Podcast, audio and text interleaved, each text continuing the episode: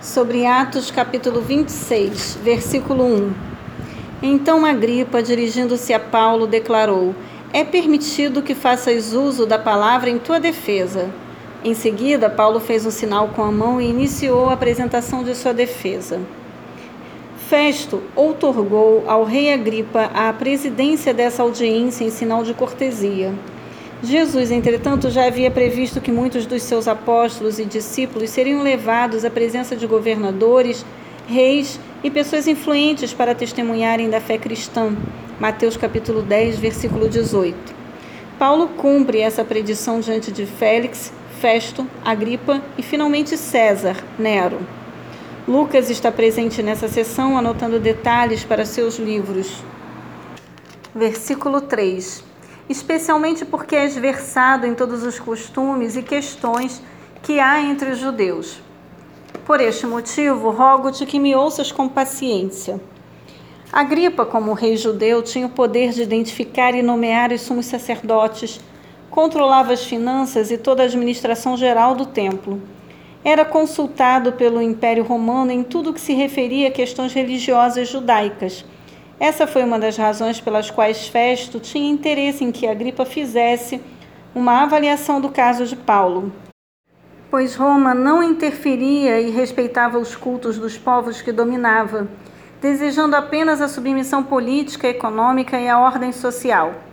Esse foi um dos motivos de os gregos terem influenciado tanto as artes e quanto o modo de pensar romano, pois ainda que dominados militarmente, tornaram-se os dominadores culturais de Roma. Versículo 6.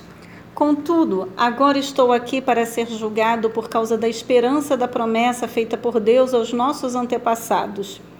Devido à sua inteligência e dedicação ao judaísmo, Paulo era conhecido desde a infância pelos líderes judeus, tendo observado fielmente todas as ordenanças dos fariseus até seu encontro com Jesus, que ampliou sua perspectiva quanto ao reino de Deus Gálatas 1,14. Agora sua esperança incluía uma visão completa do rei e do reino, o conhecimento do Messias e a certeza da vida eterna, a ressurreição em Cristo. Versículo 8.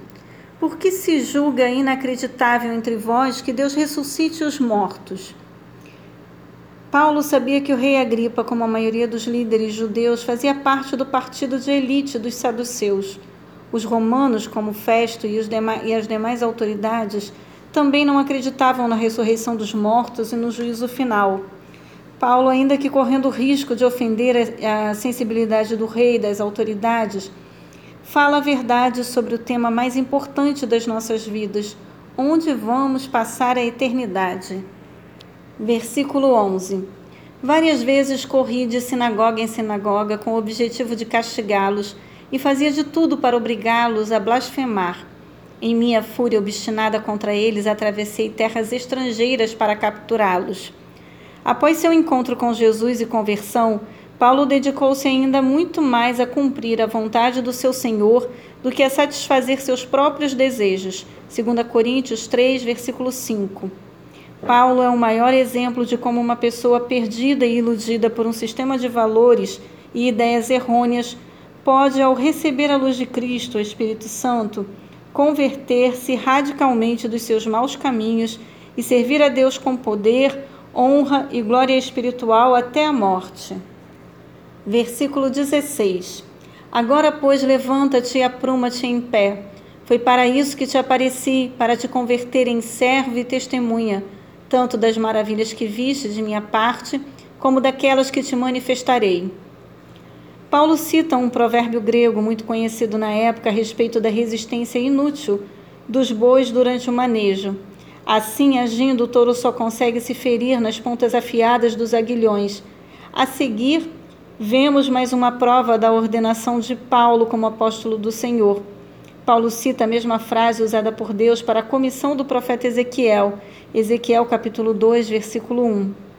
Paulo passa a ser ministro e testemunha, de, e testemunha do Deus vivo. Gálatas 1, do versículo 16 ao 17. Paulo é mandado estender a missão do servo de Jeová, o Senhor Jesus. Isaías 42, versículos 7 e 16. Perseguir os cristãos é lutar contra Jesus, pois Cristo identifica-se com seu corpo. 1 Coríntios 12, versículo 12, Colossenses 1, versículo 24. Versículo 18.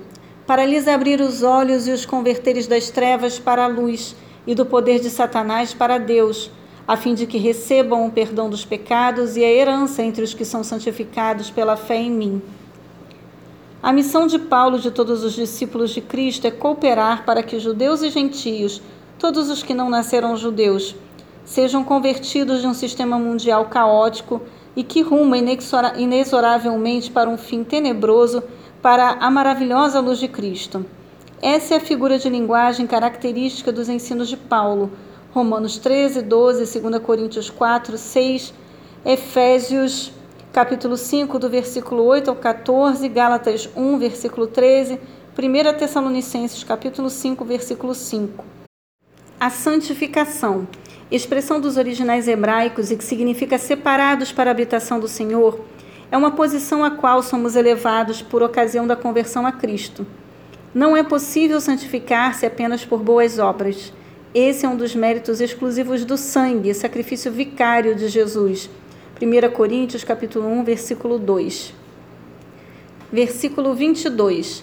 Todavia, tendo, tenho sido agraciado com a ajuda de Deus até o dia de hoje, e por essa razão estou aqui e posso testemunhar tanto as pessoas simples como aos cultos e notáveis.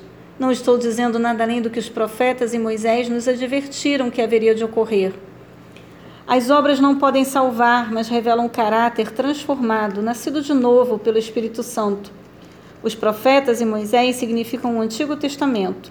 Lucas capítulo 24, do versículo 27 ao 44. Versículo 23. Ou seja, como Cristo deveria sofrer e como ele seria o primeiro que, pela ressurreição dos mortos, anunciaria a luz a esse povo e de igual modo a todos os gentios. A Bíblia conta vários casos de mortos que voltaram à vida.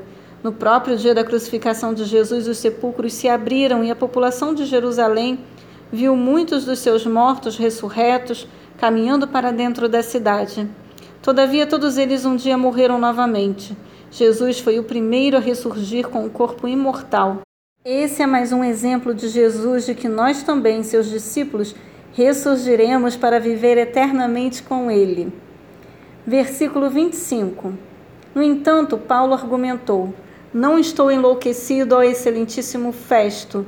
Muito diferente disto, estou declarando palavras verdadeiras e em pleno juízo. A expressão original grega que traduzida por louco tinha na antiguidade, no contexto em que fora proferida por Festo, o sentido de delírios inspirados por espíritos misteriosos. O governador acreditava que a erudição de Paulo e a sua extrema dedicação ao estudo das Sagradas Escrituras o, havia o haviam conduzido a uma obsessão doentia, inclusive por repetir frequentemente a visão e encontro com Jesus que tivera sobre os temas profecias e ressurreição. Versículo 27. Acreditais, ó rei Agripa, nos profetas? Sei que credes. Paulo coloca o rei Agripa em uma encruzilhada teológica. Se respondesse que sim, Paulo pressionaria a aceitar Jesus como cumprimento cabal das palavras dos profetas. Se dissesse que não, teria de se explicar a muitos judeus devotos que criam na mensagem dos profetas como a própria palavra de Deus. Versículo 28. Então o rei Agripa ponderou: Crês tu que em tão pouco tempo podes persuadir-me a converter-me em um cristão? O rei Agripa, como todo político ardiloso, só responde o que lhe interessa e, portanto, leva o assunto com certa ironia para o âmbito pessoal, sugerindo que, apesar da cultura e da boa argumentação de Paulo, seria necessário mais tempo e maior análise para que o rei pudesse ser convencido sobre a relevância do cristianismo. Versículo 29. Diante do que Paulo declarou, seja em pouco ou muito tempo, suplico a Deus que não somente tu, ó Rei, mas todas as pessoas que hoje me ouvem se tornem como eu, todavia, livres dessas algemas. Paulo não estava discursando com o principal objetivo de converter o rei, mas já que Agripa tocou no assunto, o servo do Senhor não hesitou. Em sua contestação ao rei, fica claro nos originais gregos que Paulo, deixando a reivindicação do seu direito em segundo plano, eleva uma sincera oração a Deus pela conversão do rei e de todas as autoridades ali presentes. Paulo revela, com poucas ou muitas palavras, sob poucas ou muitas dificuldades, a palavra do Senhor será anunciada e bem-aventurados todos aqueles que a ouvirem e deixarem seus corações serem convertidos pelo Espírito Santo. Versículo 32. E aconteceu que Agripa confessou a Festo: Este homem bem poderia ser posto em liberdade caso não tivesse apelado para César. A história revela que muitos magistrados, aristocratas e autoridades, romanos e judeus, converteram-se ao Senhor devido aos testemunhos de Jesus, Paulo e outros discípulos, mas preferiram manter sua fé em segredo enquanto buscavam crescer espiritualmente para mais tarde revelarem-se plenamente e publicamente como seguidores de Jesus de Nazaré, o Filho de Deus. João 12, versículo 42. Agripa, Berenice e muitas autoridades presentes acrescentaram suas valiosas opiniões a de Festo e Félix ao afirmarem categoricamente que Paulo não tinha qualquer culpa no processo movido contra ele pelos seus compatriotas e irmãos judeus. Lucas 23, versículos 14 e 15.